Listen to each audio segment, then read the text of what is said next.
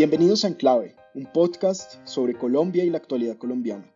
Hoy estamos con ustedes, como siempre, Paula Costa, Luis Guillermo Vélez, Juan Carlos Restrepo, Andrés Caro y nuestro productor Juan Arturo González. Recuerden que nos pueden escribir a podcastenclave.gmail.com y visitar nuestra página web www.enclavepodcast.com. Bienvenidos.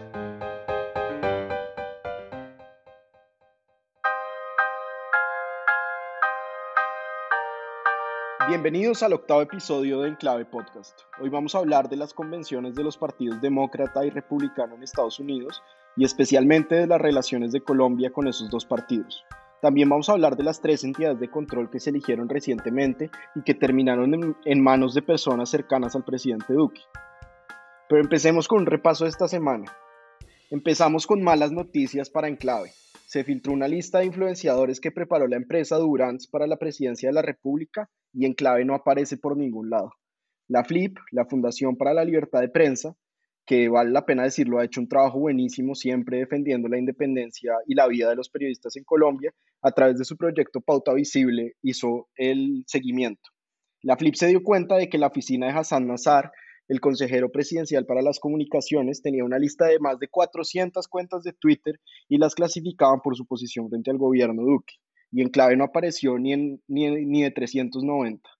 Paula, ¿usted apareció en la lista de Hassan? No, no.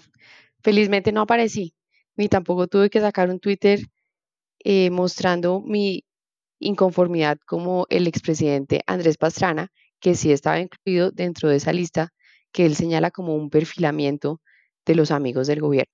Bueno, nos tenemos que poner las pilas ah, porque no puede ser que en clave sea menos influencer que Andrés Pastrana.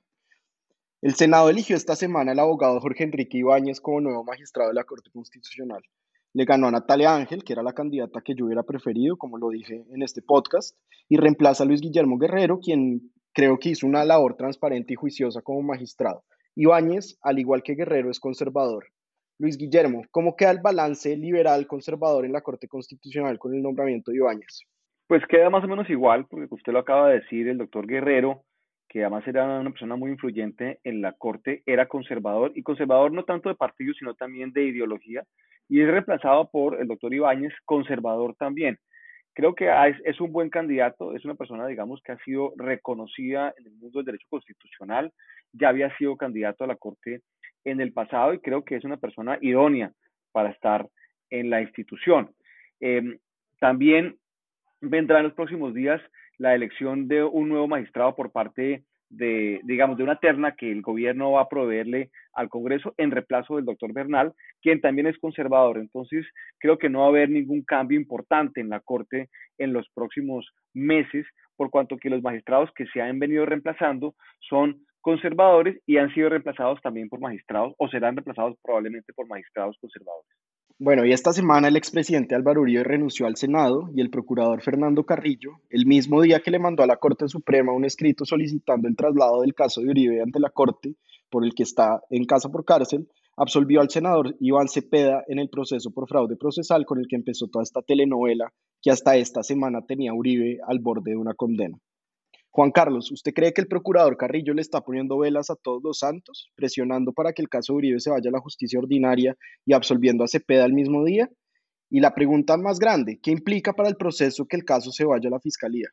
Yo no creo que el procurador le esté prendiendo una vela a todos los santos. Yo creo que detrás de esto hay análisis ah, válidos en ambos sentidos. Me parece que, todo el mundo está haciendo eh, su mejor esfuerzo por interpretar técnicamente y no políticamente lo que pueda ocurrir con el expediente del expresidente Uribe. Eh, y en ese sentido, eh, sorprende un poquito la demora que ha, que ha mostrado la Corte en tomar esa decisión que se esperaba para esta semana. Y esperaremos, eh, como lo mencionamos en este podcast la última vez, que no importa dónde caiga el expediente, se entienda que los hechos son los mismos y que ante los mismos hechos debe existir la misma decisión de derecho. Por tanto, esperamos que la decisión y la discusión terminen pronto. Y esta semana Salvatore Mancuso ha estado en boca de todo el mundo. Mancuso fue el comandante de los bloques Catatumbo y Córdoba de las Autodefensas Unidas de Colombia y luego del proceso de paz y desmovilización del gobierno Uribe con los paras, fue extraditado a Estados Unidos, donde pagó una pena de 15 años, aunque al final fue un poco menos, por narcotráfico. En 2014, la justicia colombiana lo condenó por la masacre de Mapiripán, al menos 49 muertes, la masacre del Salado, 62 asesinados y también por terrorismo, tortura, toma de rehenes y narcotráfico, entre otros delitos atroces. La idea era que luego de pagar en Estados Unidos volviera a Colombia a responder por esos delitos. Luis Guillermo, ¿por qué no nos cuentan qué está este proceso y por qué hay un escándalo alrededor de la extradición de Mancuso? Bueno, eh, como usted lo acaba de decir, el, señor Mancuso es ciudadano italiano, él espera irse para Italia a pasar sus últimos años, igual que lo hizo Carlos Leder, que también era ciudadano alemán, y pues tiene cuentas pendientes en Colombia, como usted lo acaba de mencionar y el gobierno colombiano aparentemente en una cadena de errores eh, ha sido incapaz de traer al señor Mancuso a responder a Colombia. Y cómo van las cosas, pues el señor Zapatero Mancuso va a acabar sus últimos días en Italia. Yo creo que todo esto se debe más bien a cierta incompetencia, parecería por parte de la Cancillería o de algunas instituciones en Colombia, más que una conspiración o un complot para asegurar el silencio de Mancuso toda vez que el, señor Mancuso pues lleva eh, encarcelado, como usted lo dijo, más de una decena de años y en cualquier momento han podido haberle tomado testimonios para llevar procesos en Colombia eh, en contra de sus eh, cómplices, ayudantes o colaboradores. Juan Carlos, y mucha gente está diciendo que, que hay partes del, del, sector político que no quieren que Mancuso venga porque le tienen miedo a lo que puede decir. ¿Hay detrás una, una conspiración, digamos, o han sido errores, como dice Luis Guillermo? Yo creo que el primer error es no entender eh, la historia en el largo plazo. Hay que recordar que a Mancuso lo extraditó el mismo gobierno colombiano cuando Álvaro Uribe era presidente y en ese momento se interpretó como que no se quería que en Colombia se supiera la verdad que Mancuso podía contar. Y por eso es que se manda a Mancuso y a otros altos mandos de los paramilitares a los Estados Unidos. Ahora que pagó su condena, estamos rasgándonos las vestiduras porque Mancuso puede no volver a Colombia. No entiendo cuál es el afán de que vuelva a Colombia cuando nosotros mismos lo enviamos para Estados Unidos en primer lugar. Y en segundo lugar, como decía Luis, pues si de saber la verdad se trataba, eh, Justicia y Paz siempre tuvo acceso a Mancuso y lo citó a múltiples decenas de diligencias judiciales mientras él estaba en Estados Unidos, lo entrevistaron en Estados Unidos eh, y siempre la justicia lo tuvo a su acceso para poder esclarecer lo que se quisiera esclarecer. Entonces yo creo que este cuento de que Mancuso puede no ser extraditado a Colombia y los errores que ha cometido el gobierno colombiano en pedirlo eh, en extradición y en hacer efectiva esa extradición son un poquito una cortinilla de humo eh, que, constituyen un escándalo innecesario porque nosotros mismos lo enviamos para afuera y siempre estuvo al, al acceso de la justicia para contar las verdades que necesitamos que cuente. Paula, ¿usted ve conspiración o errores? Pues yo lo que veo es una cadena de errores y de incompetencias que son realmente impresentables. Este es un tema que no apareció ayer en la agenda. Es increíble que las autoridades vinculadas a esto no tengan claro que este es uno de los casos más importantes y más emblemático para las víctimas en Colombia y que no tengan puestos en sus calendarios y en su lista de tareas la extradición del señor Mancuso.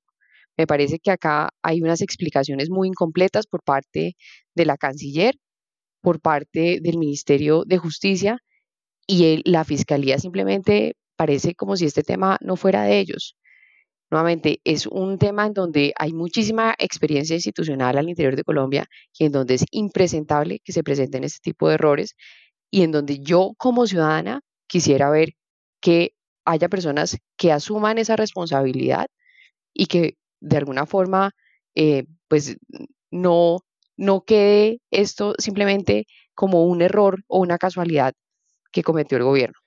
Bueno, pues nos va a tocar esperar a ver si vamos a tener a Mancuso respondiendo en Colombia o si se va a retirar a Italia como buen mafioso.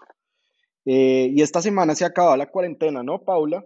Y aunque los casos se han reducido un poco, yo no veo al país listo para una reapertura total. ¿Usted cómo ve la cosa? pues yo veo que era una medida necesaria para proteger y tratar, digamos, de mitigar los impactos económicos y los impactos sociales de, la pandemia. Las cifras lo que muestran es que se está estabilizando el número de contagios durante la, última semana, tal vez los últimos 10 días, y que eso permite un poco mantener una calma chicha entre el número de contagios y la capacidad que tiene el sistema de salud. ¿Qué va a pasar? Pues, ¿o qué está pasando? Las pruebas que están disponibles están siendo usadas de forma cada vez más selectiva. No se están aplicando pruebas a niños menores de 14 años. En las casas en donde hay una persona infectada no se están haciendo pruebas al resto de los miembros de la familia, simplemente se está siguiendo el protocolo de aislamiento y no se están haciendo segundas pruebas, sino simplemente se está asumiendo que las personas están ya recuperadas después de 15 días, lo que muestra que estamos en una situación en donde hay pocas eh, pruebas disponibles, que sería uno de los temas que haría mucho más eficiente el manejo de una situación de reapertura económica. Creo que era importante la reapertura económica, creo que lo que va a pasar es que vamos a tener probablemente aperturas y cierres que se van a ir eh, rotando para poder mantener a flote la capacidad del sistema de salud, pero dar un poco más de espacio para que la economía empiece a volver a una normalidad. Bueno, entonces con este tema yo quisiera preguntarles si hacer nuestro podcasting. ¿Nos va a tocar volver a cerrar el país? Luis Guillermo. Eh, yo creo que infortunadamente sí. En Colombia pasamos siempre de los extremos, pasamos de una cuarentena increíblemente rígida, por lo menos en el papel. No se podía poner un pie en la calle sin lavarse las suelas del zapato con alcohol. Eh, y pasamos de ese extremo a un extremo en donde salimos como gallinas despavoridas del gallinero a ver qué hacemos en la calle. Eh, se abrieron los restaurantes, se abrieron los bares, se abrió eh, todo lo que se podía abrir. los restaurantes que no se, que no se quebraron. Que no, se quebraron, exactamente.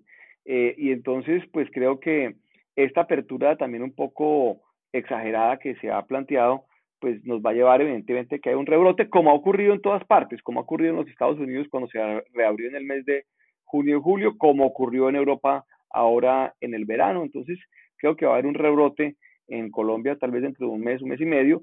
Los rebrotes han sido usualmente menos severos que las primeras infecciones, la primera ola. Esperemos que así, así sea, pero yo veo eh, muy complicado que no tengamos por lo menos unos, unas nuevas cuarentenas eh, focalizadas eh, en el futuro. Juan Carlos, los mandatarios locales y el gobierno nacional se van a volver a dar la pela en un par de meses para cerrar otra vez? Yo no creo. Yo creo que estamos superando una etapa de democracia inmadura donde nuestros mandatarios, tanto a nivel nacional como a nivel local, estaban un poco eh, cómodos con la situación en el sentido de que es muy fácil gobernar una sociedad encerrada es muy fácil eh, ser eh, la alcaldesa de una ciudad cuando todo el mundo está eh, encerrado en sus casas y por ende no hay ni siquiera trancones, no hay atracos, no hay, no hay los problemas cotidianos que enfrenta una administración. Entonces, ser el alcalde de una sociedad que está encerrada es como ser el gerente de un zoológico. Y eso un poco iba emborrachando a nuestros mandatarios. Pero, pero es de un zoológico por la noche. Pues, no, pero yo creo, sí, pero es, es, muy cómodo poder decir quién sale y quién no sale y cuándo sale y qué y qué, qué, números de la cédula pueden comprar comida y, qué actividades se pueden ejercer. Yo creo que ahí, como democracia inmadura que somos, abusamos de, de los derechos eh, y de las libertades individuales de las personas y creo que siempre ha debido ser que una decisión de las personas. Tiene que haber una cultura de autocuidado, tiene que haber eh, unas normas y unos protocolos que durante este tiempo se fueron aprendiendo y ya la gente sabe qué más o menos se debe hacer y qué no se debe hacer y aspiramos a que la sociedad se aprenda a comportar un poquito, aparte de que, de que pues hay actividades que no se pueden eh, evitar, como la gente que, tiene que salir a trabajar y tiene que ir en medios de transporte que necesariamente están eh, con muchas personas, pero, pero aparte de eso creo que hay esta, esta cuarentena muy larga por demás, nos, nos ha enseñado algo y va a generar también unos efectos económicos que la gente no quiere que suceda, ya están identificados, ya se están viendo las, los resultados, entonces no, no me parece que vayamos a tener que volver a cerrar, espero que, que la sociedad pueda ir por el camino del medio y no por los extremos. Paula, ¿y van a, usted qué cree? ¿Van a volver a cerrar el zoológico? Yo estoy absolutamente convencida, porque parte, digamos, de lo que pasó en otros países es que se dieron muchos, muchos contagios al principio. La medida de cierre fue una medida de cierre muy rápida, con lo cual, pues muchos contagios en Colombia se previnieron, pero esos contagios a posteriori terminan funcionando como una especie de inmunidad o lo que se ha llamado como inmunidad de rebaño. Acá realmente han sido muy poquitos los contagiados en proporción a la, a la totalidad de la población. Tenemos 590 mil contagiados, creo que es la cifra a hoy. En sitios particulares como Leticia, en donde hubo un brote muy fuerte al principio, pues en este momento ya están en otra etapa en donde esas, esa característica de inmunidad de rebaño realmente sí está protegiendo de nuevos contactos, pero ese no es el caso del grueso del país. Entonces, si usted me pregunta, yo creo que en máximo un mes estamos nuevamente teniendo medidas restrictivas dado el volumen de nuevos contagios. Bueno, pasemos entonces a nuestro primer tema, las convenciones de los partidos en Estados Unidos. En las últimas dos semanas ocurrieron estas convenciones de los dos partidos principales en Estados Unidos, el Partido Demócrata y el Partido Republicano. Recordemos que el Partido Demócrata, digamos, es un partido de centro, centro izquierda, y el Partido Republicano tradicionalmente había sido un partido de centro y centro derecha, aunque quizás está yendo un poco al extremo bajo el liderazgo del señor Trump. Con las convenciones se cierra la primera mitad de las elecciones y se elige formalmente a los candidatos a presidente y vicepresidente. Las convenciones suelen ser eventos gigantescos con música, discursos y la participación de los delegados estatales o regionales de los partidos. Pero esta vez vimos unos discursos pregrabados por Zoom, en el caso de los demócratas, y hay que decirlo, dos discursos muy buenos de Kamala Harris y de Joe Biden aceptando sus respectivas nominaciones. Biden parecía hablando desde la, desde la Casa Blanca, parecía un discurso presidencial que terminó con un verso del premio Nobel irlandés Shamus Heaney que dice, hagamos que la historia y la, y la esperanza rimen. Paula, ¿cómo vio esto? ¿Usted cree que los demócratas van a lograr ganar? Yo creo que los demócratas tienen la mejor oportunidad que han tenido mucho tiempo de, llegar nuevamente a la Casa Blanca. Como usted dice, hay unos discursos muy emotivos dentro de estas convenciones que son pues, con todas las de la ley. El discurso de Michelle Obama apoyando la candidatura de Joe Biden me parece especialmente bueno, se los recomiendo, está disponible eh, en YouTube y creo que refleja un poco el momento histórico en el cual una potencia como Estados Unidos frente a una crisis mundial económica, pues está llamado a jugar un papel mucho más importante y mucho más allá de América primero y América para los americanos. Entonces, creo que hay un buen momento y por el bien del mundo quisiera que ganara Joe Biden. Bueno, y los republicanos hicieron una convención en vivo sin distancia social ni tapabocas y durante cuatro días se dedicaron a defender lo indefendible, el manejo de la pandemia y de la economía del presidente Trump y el vicepresidente Pence, que fueron proclamados candidatos para su reelección. Y se dedicaron también a defender lo que ha sido quizás uno de los gobiernos más corruptos e inexpertos de la historia de Estados Unidos. Hablaron los hijos de Trump, su esposa, el vicepresidente Pence y otros invitados típicos.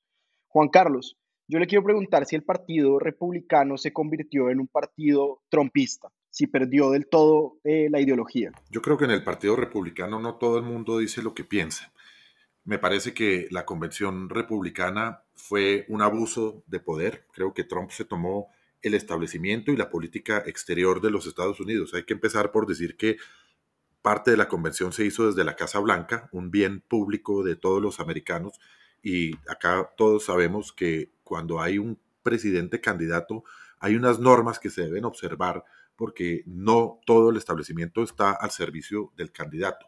Creo que la convención republicana fue, aunque, aunque siempre una convención en la que se postula a un presidente y este eh, un candidato y este acepta, pues es obviamente una alabanza al, individuo. Eh, de todas maneras, la convención republicana fue eh, un, evento lleno de exageración, de distorsión de la realidad y de, grandes mentiras. Mintieron en relación con, la economía y con la generación de empleo, que ha sido, de acuerdo con, la revista Foreign Policy y con muchas otras fuentes, la, fue, la generación de empleo ha sido menor a las de los anteriores presidentes, aún antes de entrar en la recesión. Eh, presentaron a Trump como una persona amigable con los inmigrantes cuando todos hemos visto los intentos que ha hecho por, por construir el muro con, con que separa a México, eh, por promover la, la, xenofobia o voltear la cara para el otro lado y se produce además esta convención en medio de, de unos temas de violencia racial muy importante en las calles provocadas por, por incidentes que sucedían al mismo tiempo que la conversión de la convención como un ciudadano negro eh, recibiendo siete balazos por la espalda eh, frente a los ojos de sus hijos sin representar una amenaza. Me parece que, que, en relación con la política exterior también hicieron una cantidad de afirmaciones que distorsionaron toda la realidad. Hablaron de China, cuando con China se ha tratado de hacer un acuerdo de libre comercio que no ha terminado de ser implementado. Eh, cuando Pompeo habló, ignoró por completo el inmenso costo que esta política errática con China ha tenido para los americanos, pues eh, no han podido superar el déficit comercial que, hay entre, en la balanza entre esos dos países. Eh, hablaron mentiras en relación con, con Trump y la OTAN. Dijeron que Trump había hecho más fuerte a la OTAN cuando la verdad es que ha debilitado a los aliados y ha y ha debilitado la capacidad de autodefensa que tiene la OTAN con respecto a sus miembros, que es su esencia. En relación con Corea también dijeron que, que, Trump, que Trump había bajado la temperatura de las situaciones de las situaciones, las relaciones con Corea, cuando en realidad él era quien la había subido.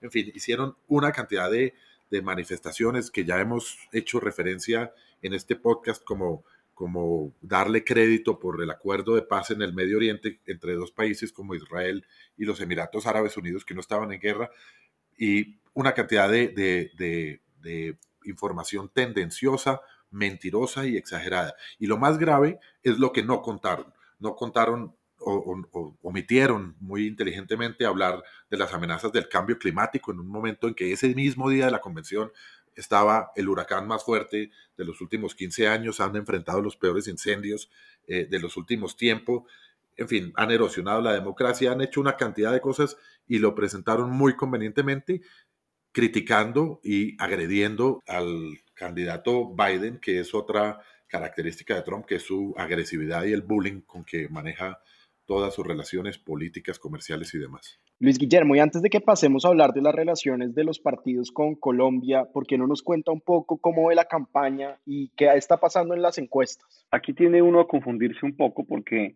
en la mayoría de sistemas democráticos del mundo, el que gana la mayoría del voto popular gana las elecciones. Y como ya sabemos, en Estados Unidos no es así. la última elección fue eh, perdida por Trump por cerca de tal vez 3 millones de votos y sin embargo ganó la presidencia la, el Partido Republicano no gana el voto popular eh, desde hace mucho tiempo, tal vez la, última vez fue en el año 2004 y es la única vez que ha ganado en los últimos veintitantos años.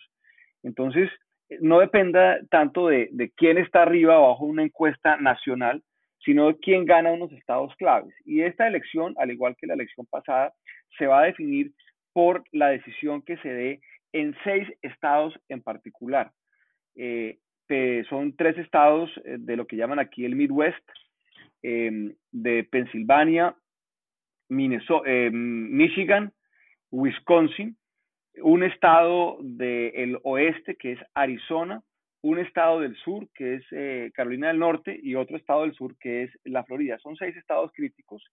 Y si el señor Trump logra ganar esos estados, puede inclusive perder hasta por 5 millones de votos el voto popular y de todos modos, según los cálculos estadísticos, quedaría eh, elegido presidente del país.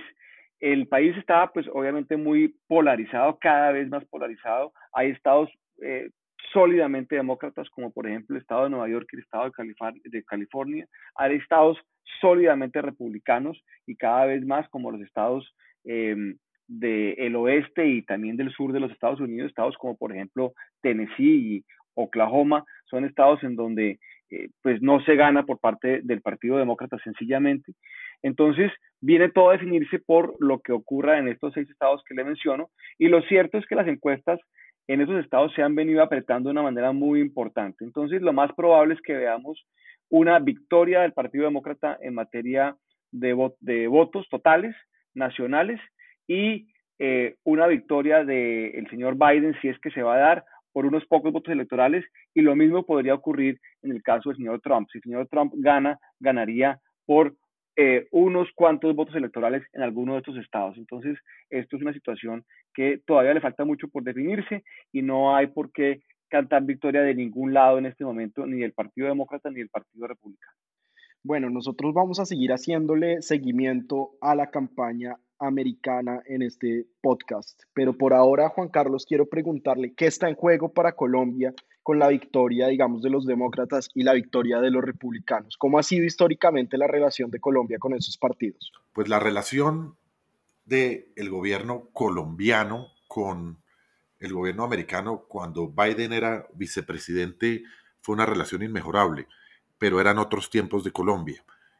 Creo que hay mucha afinidad en lo que fue el gobierno Obama con lo que fue el gobierno Santos, así como parece haber una afinidad o, una mutua admiración entre el gobierno Duque y el gobierno de Trump. Entonces le calzaría mejor el zapato a la cenicienta al gobierno colombiano si ganara Trump, pero yo no creo que sea lo mejor para las relaciones ni lo mejor para el país.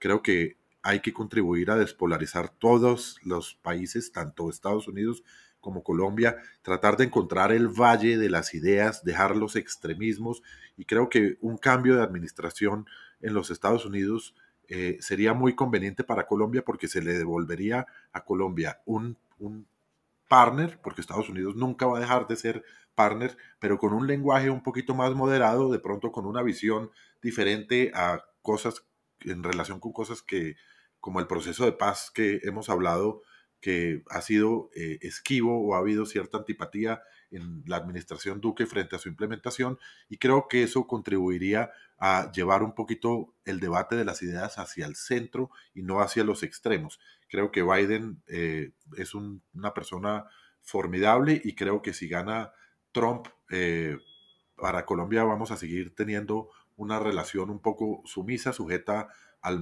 matoneo de los Estados Unidos, especialmente en relación con temas que, eh, que son históricamente fracasados, como el tema de la lucha contra, contra el narcotráfico, eh, y ya no vamos a tener a Trump tratando de ser amable, queriendo, queriendo ganar una reelección, probablemente vamos a tener un Trump mucho más radical.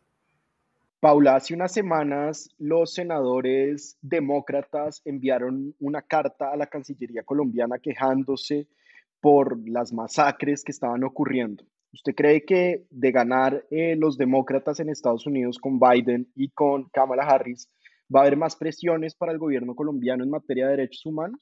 Un tema que se ha mantenido y que es una política de Estado de Estados Unidos ha sido el tema de apoyo a Colombia en la implementación del acuerdo de paz y desde hace muchísimos años del fortalecimiento de todos los temas de derechos humanos, trabajando conjuntamente con las Fuerzas Armadas, pero también trabajando y apoyando con sus recursos de cooperación a muchas organizaciones en Colombia. Entonces, yo creo que incluso durante estos años ese ha sido una de las guías del trabajo de la cooperación norteamericana en Colombia y no veo por qué eso vaya a cambiar. Probablemente se fortalecerá con la eventual llegada de Joe Biden a la Casa Blanca. Luis Guillermo, y un tema del que no hemos hablado es Venezuela. Al principio el gobierno Duque empezó con una campaña muy fuerte contra el eh, régimen de Maduro en Venezuela, apoyada por Estados Unidos. ¿Usted qué cree que va a pasar con Venezuela y con eh, la campaña de Estados Unidos y con Colombia? Bueno, hay, hay un factor muy importante eh, para considerar acá y es el voto de la, de la Florida. Como ya dijimos, la Florida es, es, tal vez el estado más importante de estos seis estados que están en, juego en este momento. Y el voto venezolano y el voto cubano, de los cubanoamericanos, los venezolano-americanos, eh, se vuelve muy importante. Em, son, esto se va a definir por muy pocos votos y por lo tanto cualquier elemento que pueda traer parte de los votantes a favor de Trump lo va a hacer y hablar duro en contra del régimen de Maduro es definitivamente popular entre los latinoamericanos en la Florida. Em, entonces creo que vamos a oír retórica fuerte eh, en contra de Venezuela como la hemos venido escuchando, pero como dirían algunos analistas, este es un perro que ladra mucho más de lo que muerde. Eh, no creo que venga tampoco una acción eh, improvisada o militar tan fácilmente, aunque podría ocurrir en un segundo mandato de Trump si las cosas internamente se le enredan al señor presidente de los Estados Unidos actual. Entonces creo que eh, vendrá sin duda alguna un escalamiento retórico en contra de Colombia y creo que no vaya, a, espero pues que no vaya a pasar de eso. Eh, veremos a ver qué pasa una vez elegidos eh, los, los, el, candidato eh, correspondiente como presidente, sea el señor Trump o el señor Biden. Definitivamente, si es Biden, Biden es un gran amigo de Colombia, sí lo ha demostrado. Y creo que volveríamos un poco a esa relación que se había con el gobierno, se daba con el gobierno anterior de cooperación en materia de implementación del proceso de paz y una flexibilidad mayor frente a los temas de narcóticos y sustitución de cultivos ilícitos en particular. En el caso especial del señor Trump y su administración, pues esta tiende a tener una visión mucho más de halcón en estas materias y va a empujar sin duda alguna para continuar con la política de sustitución eh, de, de cultivos por la vía de la fuerza, o sea, la fumigación aérea. Juan Carlos, ¿usted ve amenazada la posición estratégica de Colombia como aliado de Estados Unidos si los republicanos pierden la presidencia? No, de ninguna manera. Yo creo que, que tanto Biden como Trump eh, son personas que son conscientes de la importancia de la relación entre Estados Unidos y Colombia y lo mismo para cualquiera que sea el gobierno colombiano, por lo menos eh, el actual. Entonces creo que la amenaza eh, no es algo que pueda amenazar, valga la redundancia, con con terminar o afectar las relaciones. Lo que sí podría cambiar es el tono de las mismas en el evento de que haya una victoria del Partido Demócrata. Juan, ¿y cree que a Colombia le tocaría modificar su, digamos, su política exterior en caso de que gane Biden? Yo creo que sí, yo creo que, que Colombia va a tener, repito, un interlocutor que va a ser mucho más hacia, movido o enfocado hacia el centro. Yo creo que ese, ese lenguaje y esa retórica y esa narrativa eh, que, mantienen eh, Duque y Trump en relación con temas como Maduro y como la coca, eventualmente pueden eh, llegar a moderarse un poquito. Yo creo que tanto Duque como Trump se han alimentado de, ese radicalismo, de, como decía Luis Guillermo hace un momento, de el hablar mal de Maduro y el amenazar con que Maduro va a salir del poder siempre les, o al principio, les trajo unos réditos eh, importantes en cuanto a, su favorabilidad, pero, pero al final se dieron cuenta de que, de que eso era una realidad un poco más difícil de alcanzar, un poco más compleja, y creo que van a tener que eh, moderar ese lenguaje, y esa moderación va a venir eh, mucho más clara si hay un cambio de gobierno en los Estados Unidos. Paula, y definitivamente el gran reto del próximo presidente de Estados Unidos, sea Trump continuando su presidencia o sea Biden, es la pandemia y la crisis económica que se volvió una crisis económica mundial. Eh, ¿Usted quién cree que está mejor preparado para liderar al mundo en la superación de la pandemia y para llevarnos, digamos, a un, a un tiempo de crecimiento económico de nuevo? Yo creo que lo que hemos visto durante estos años bajo el mandato de Donald Trump no es una visión de un mundo que trata de sacar lo mejor de sí para apoyar a los demás. Creo que clarísimamente una persona como Joe Biden, con la experiencia que tiene y con la visión de cómo Estados Unidos cumple un rol muy importante dentro del desarrollo mundial, pues puede ser mucho más positiva. Em, independientemente de eso, pues la crisis tendrá que ser gestionada por diferentes potencias a nivel mundial y mucho menos Estados Unidos es el único que tiene que hacer cosas para poder avanzar en una agenda mucho más equitativa y mucho más sostenible. Vemos un gran liderazgo desde la Unión Europea. China es otro de esos líderes que se está perfilando aún más dentro de este juego geopolítico de la pandemia de la recuperación económica. Lo propio están haciendo otras potencias como India y como Alemania. Entonces, lo que sí vamos a ver después de la pandemia es un nuevo orden mundial, muy probablemente. Luis Guillermo, ¿usted cree que un posible fracaso de Trump le quite oxígeno a los movimientos de derecha y ultraderecha en América Latina que ya han puesto presidentes como Bolsonaro y posiblemente, digamos, a los candidatos más extremos del centro democrático en las próximas elecciones? No, no creo porque esos movimientos de derecha, pues, curiosamente, tienden a ser mucho más localistas, mucho más locales. Eh, su, su, digamos, su origen y sus reivindicaciones son muy locales, inclusive son una reacción a la globalización muchas veces. Entonces, no se da como en el caso de la izquierda que tiende a ser internacionalista, em, una, un contagio de un país a otro tan fácilmente. Este tema de la derecha es siempre nacionalista, es eh, siempre eh, primitivista, uno podría decir, es también en cierta medida localista y provinciano, entonces creo que eh, no, no afectaría el fin de un movimiento de estos en Estados Unidos, lo que pueda surgir en otros países como los países europeos, por ejemplo Francia, eh, Alemania o Italia, o inclusive también en América Latina. No obstante, me permito agregar, sí hay una ilusión muy grande en Venezuela con respecto al posible triunfo de Trump. Creo que la oposición venezolana ve en Trump lo que Trump ha querido que ellos vean y lo ven como, como el último la última posibilidad de una intervención de un país extranjero para poder salir de la dictadura en que se encuentran eh, eh, atascados y, les, y tienen mucho miedo de que si gana Biden eh, eso no ocurra. Yo lo que creo acá es que un poco la, lo que ha vendido Trump en relación con Venezuela es una falsa ilusión porque Trump no tiene, gracias al equilibrio y los pesos y contrapesos que hay dentro de la democracia americana, la autonomía para tomar una medida como atacar militarmente a Venezuela, a no ser que haya una provocación eh, por parte de Maduro. Bueno, en clave, en clave le toca seguir haciéndole seguimiento a la campaña. Yo quiero proponerle a Luis Guillermo que cada semana nos dé un pequeño, un pequeño informe de lo que está pasando con las encuestas y la campaña americana. Quedan poco más de 60 días, un poco más de dos meses para que sepamos quién va a ser el próximo presidente.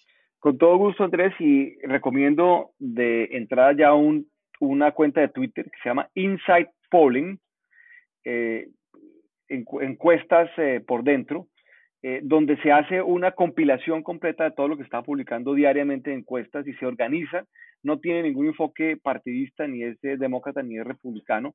Simplemente se hace una relación completa de lo que se está publicando en materia de encuestas y le da a uno una idea de lo que está ocurriendo sin mayores sesgos eh, ideológicos o partidistas.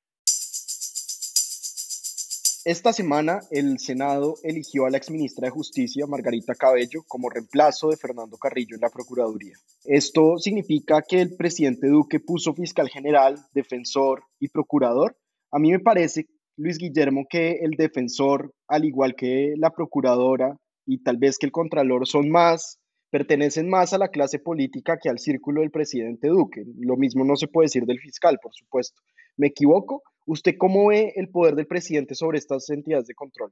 Bueno, muchos medios de comunicación han salido a decir que esto es una prueba que el presidente se ha quedado con todo, es la, frase que utilizan. Eh, yo creo que eso hay que mirarlo con cierta eh, escepticismo. Lo primero es por lo que usted dice. Mucha de esta gente que ha sido elegida en estos cargos eh, son pesos pesados por, digamos, propios no dependen exclusivamente de la voluntad del presidente. La doctora Cabello es una persona que fue, fue presidente de la Corte Suprema de Justicia, fue ministra de Justicia, tiene un apoyo muy importante en la costa atlántica y se movió muy duro en el Congreso en su elección como procuradora. Entonces, creo que si bien fue eh, impulsada por el presidente, su elección no se debe exclusivamente a la voluntad del, del presidente. Algo parecido se puede decir del defensor del pueblo, que tiene un apoyo partidista muy significativo eh, también y que claro, es cercano al presidente eh, y, le ha, y le ha apoyado en el pasado. En cuanto al fiscal, pues sí, evidentemente el fiscal es eh, eh, de la entraña del presidente, es tal vez esa persona que el presidente designa directamente, eh, ya sea, digamos, forma parte de una terna que el presidente arma y por lo tanto todos los candidatos de la fiscalía vienen en cabeza del presidente. Entonces, yo creo que hay que moderar un poco esa afirmación de que el presidente se ha quedado con todo. Sin embargo, también hay aquí un hecho muy interesante y es que eh, esto demuestra que el presidente sigue siendo más poderoso de lo que sus críticos le atribuyen, em, sigue teniendo un importante control de las riendas del poder. Creo que la coalición en el Congreso le está funcionando, le fluyó muy bien en estas elecciones. Entonces, eh, creo que hay que mirarlo un poco desde ese punto de vista de que tenemos eh, un presidente que puede ser mucho más fuerte de lo que se atribuye por parte de los críticos y que además aquí hay un diseño institucional que favorece eh, al presidente para que el presidente tenga una inherencia definitiva, eh, no solamente en los cargos de los entes de control, sino también en la configuración de, las corte, de la Corte Constitucional, en este caso con el doctor Ibáñez. Bueno, y hay que decir que siempre que hay elecciones de, en las entidades de control, se sale, sale la gente a decir que el presidente tiene mucho poder en, en el nombramiento de esas personas. Paula, ¿usted cómo ve la elección de Margarita Cabello y el futuro de las entidades de control cuando desde la presidencia de la República se ejerce tanto poder o se puede ejercer tanto poder en, su nombramiento? Lo que uno ve es que esa, digamos, esa concentración de poder en la figura del presidente no es nueva. Este no es el primer presidente que ha impulsado los nombres del procurador, del fiscal y del defensor del pueblo. Creo que eso es más bien lo que tiende a pasar en Colombia y lo que muestra es que si uno quiere realmente tener entes de control independientes, lo que necesita es tener un arreglo institucional diferente. Cuando uno mira los ejemplos de otros países, pues estas figuras usualmente están nombradas por periodos de 10 o 15 años y eh, pues tienen una independencia infinitamente mayor son figuras que no esperan utilizar esos cargos como plataformas para temas políticos, lo cual le da también una legitimidad a sus acciones que es muy importante. Veíamos, hace ocho días hablábamos del caso de la sentencia de Petro y de las implicaciones de no tener esa competencia de sanción disciplinaria de los eh, funcionarios elegidos por cargo popular. Yo creo que todo está un poco relacionado es que si tenemos una figura política que puede sancionar a quienes podrían ser su competencia a futuro, pues hay algo que no está cuadrando y algo que no está bien. Entonces, nuevamente creo que la reflexión más que para el caso particular de la administración de Iván Duque, esto es lo que suele, suele pasar en Colombia y que eso suele pasar, lo que está dando cuenta es de una estructura institucional que probablemente deberíamos revisar. Bueno, Juan Carlos, si usted desde, un, desde los primeros episodios de Enclave ha advertido del peligro de, esta roscocracia en la que el poder político, el país político pone casi a dedo a través de todos los mecanismos a los eh, directores o a las cabezas de las entidades de control. ¿Usted debe estar muy frustrado luego de estas elecciones o no? Pues yo sí sigo eh, deseando, hubiera deseado que, gente que no fuera tan metida en el establecimiento eh, pudiera acceder a estas posiciones, que son posiciones que le pertenecen a los ciudadanos. Es decir, ser un ente de control es una función eh, netamente ciudadana que ejerce una función política, pero, pero que es para beneficio de los ciudadanos, de manera que me hubiera gustado que hubiera más candidatos oxigenados de la sociedad civil, por llamarlo de alguna manera. Sin embargo, sí destaco algunas, algunas cosas. En primer lugar, el hecho de que es la primera mujer que ocupa el cargo de Procurador General de la Nación o Procuradora General de la Nación. Creo que ahí hay un, hito importante que, vale la pena anotar. Las competencias que tiene la doctora Margarita Cabello eh, Blanco es, es, pues es, eh, son evidentes por todos los cargos que ha ocupado. A mí me gustaría ver que, además de tener una independencia del gobierno, tenga una independencia de las casas políticas que la apoyaron. La doctora Margarita Cabello tiene un claro linaje con la política costeña en cargos importantes que dependían de ella del ministerio, en el Ministerio de Justicia eh, hizo nombramientos y propuso personas eh, que estaban claramente eh, señaladas de venir de, esa casta política costeña no siempre benéfica para la buena administración. Por otra parte, creo que tiene ella un gran reto dándole el beneficio de inventario y el beneficio de la duda. Creo que la, la, doctora Margarita Cabello tiene unos grandes retos en donde debe demostrar su peso específico, su independencia y sobre todo, repito, esa distancia tanto con el gobierno como con la clase política del Atlántico. Y son esos temas, en primer lugar, la implementación del acuerdo. Eh, ella viene de un gobierno que es un gobierno que ha sido, que ha sido eh, antipático con la implementación del acuerdo de paz y en ese sentido no puede como procuradora mantener esa línea. La misma Procuraduría General de la Nación entregó esta semana, a través de su delegado para los derechos humanos y la implementación del acuerdo, un informe donde, donde hace unas serias críticas al gobierno nacional relacionado con la implementación del acuerdo y la falta de previsión de recursos. Por otra parte, ella viene de ser ministra de Justicia y como ministra de Justicia era la jefe de la cartera que responde por las cárceles y hay una cantidad de temas que tienen que ver con los derechos humanos, con las violaciones de los derechos humanos relacionadas con las cárceles y ella tendría que como procuradora y también como vigilante de los derechos humanos y de los derechos de la comunidad estar observando acciones que se cometieron o que se llevaron a cabo durante su administración como como ministra de Justicia. Por otra parte está el tema del glifosato.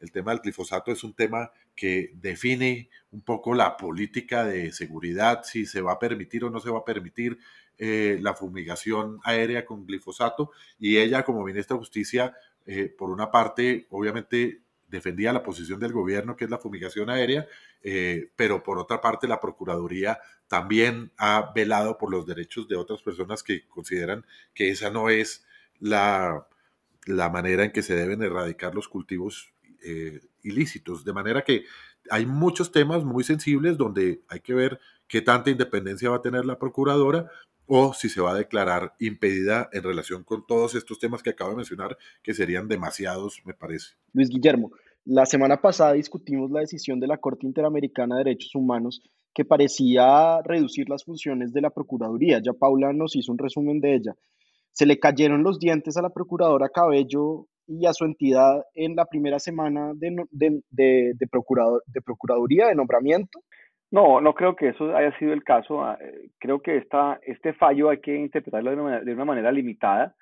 Eh, la decisión afecta a los funcionarios de elección popular, que son solamente un tipo de funcionarios, pero no afecta a las funciones de la Procuraduría Disciplinar de los funcionarios públicos nombrados, designados eh, por el presidente como parte del Ejecutivo, digamos, o los que deriven de la autoridad presidencial ejecutiva. Entonces, no, no creo, más bien creo que acota de una manera eh, importante esas facultades, pero en, ningún momento le, la deja sin dientes. La Procuraduría sigue siendo una institución tremendamente poderosa en Colombia, según el sistema interamericano de derechos humanos, excesivamente poderosa. Y bueno, si toca ajustarla a los tratados internacionales, pues tocará hacerlo de la mejor manera. Pero no creo que eh, esto implique que la Procuraduría pues pasa de ser, pasa de ser un, un gigante eh, eh, muy poderoso a un gigante con pies de barro. Bueno, definitivamente el mensaje es que las entidades de control deben actuar con independencia y pensando en todos los ciudadanos y no en los intereses de las personas a las que los procuradores, contralores, fiscales, defensores les deben su llegada al cargo. Y ese es un reto para los próximos cuatro años, mostrar independencia y también mostrar eh, transparencia y en la lucha contra la corrupción y en la, digamos, en, en el avance del Estado Social de Derecho y de la defensa de la Constitución. Para terminar, ¿qué nos recomiendan esta semana? Paula, ¿usted en qué anda esta semana? Bueno, yo les quiero recomendar una serie colombiana que salió en Netflix que estuvo en algún tiempo en el, canal, creo que era RCN, que se llama La venganza de Analía. Yo me vi un par de capítulos sueltos, se veía muy, muy interesante, una historia que tiene drama, romance y muchos componentes de política colombiana.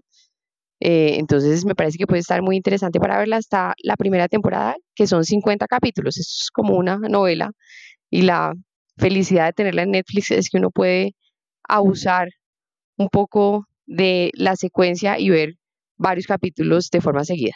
Me imagino que, que, Paula, si usted no salió en la lista de Hassan, pues menos va a salir en la telenovela, ¿o no? No, cero, ni de extra. Ni de extra. Luis Guillermo, ¿y usted en qué anda? Bueno, yo quisiera recomendar el restaurante de la esquina, en genérico.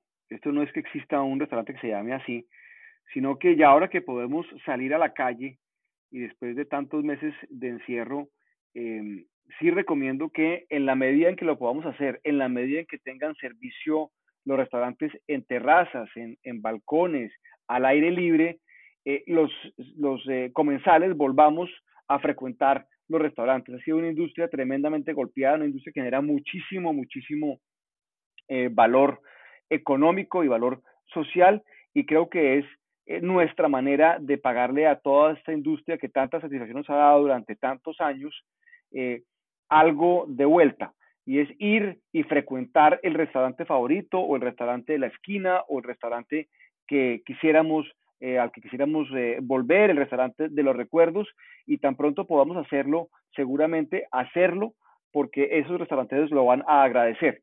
Me dicen, por ejemplo, que Andrés Carne de Res de la sede de Chía ya está funcionando plenamente, hay servicio en las, em, en, la, en las terrazas, afuera, al aire libre, y sería muy bueno que eh, uno de estos restaurantes de la esquina fuese Andrés Carne de Res en la sede de Chía para que nos recuerde de los viejos tiempos. Bueno, hay que advertir que, que nosotros no recibimos pauta de, por nuestras recomendaciones, ¿no?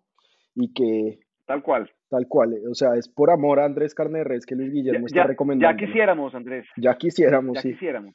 Eh, bueno, y Juan Carlos, ¿cuál es su recomendación? Mi recomendación esta semana es un homenaje que se le hizo el 28 de agosto al doctor Jorge Cárdenas Gutiérrez, que fue durante muchísimos años el presidente de la Federación Nacional de Cafeteros con ocasión de su cumpleaños número 90. Está en YouTube, fue una, reunión de muchas personas eh, que lo han acompañado durante su vida familiar y profesional y que dieron unos testimonios eh, muy, muy muy lindos por una parte, eh, pero por otra parte, eh, testimonios que nos ayudan a reconstruir un poco la historia de una parte muy importante de la economía colombiana, que es la economía cafetera, liderada por un, por un prócer, una persona, hombre de familia, paisa, emprendedor, que además fue un mecenas del arte, hizo muchas otras cosas buenas y es muy lindo ver cómo, como distintas personas que, lo acompañaron a, lo largo de su vida, eh, dan esos testimonios y le rinden un homenaje por su cumpleaños número 90. Está en YouTube. La labor de edición no es tan buena como la de Enclave Podcast, pero, pero vale la pena oír esos testimonios. No, pues hay que recomendarle a la, a la Federación de Cafeteros y a la familia Cárdenas que contraten a nuestro editor general Juan Arturo. Y yo, para despedirnos, les tengo un recomendado que también está en YouTube, es un video de Kamala Harris, la candidata demócrata vicepresidente, cocinando comida india con la actriz Mindy Kaling. Mindy Kaling es una famosa actriz eh, eh, de origen indio, pero ella es americana, que apareció en The Office y en otras películas, y cocinan dosa masala, unas empanadas de papa que además son vegetarianas. Si ustedes son vegetarianos como yo, les puede resultar muy útil y ahí uno ve el carisma de Kamala Harris y su sentido del humor.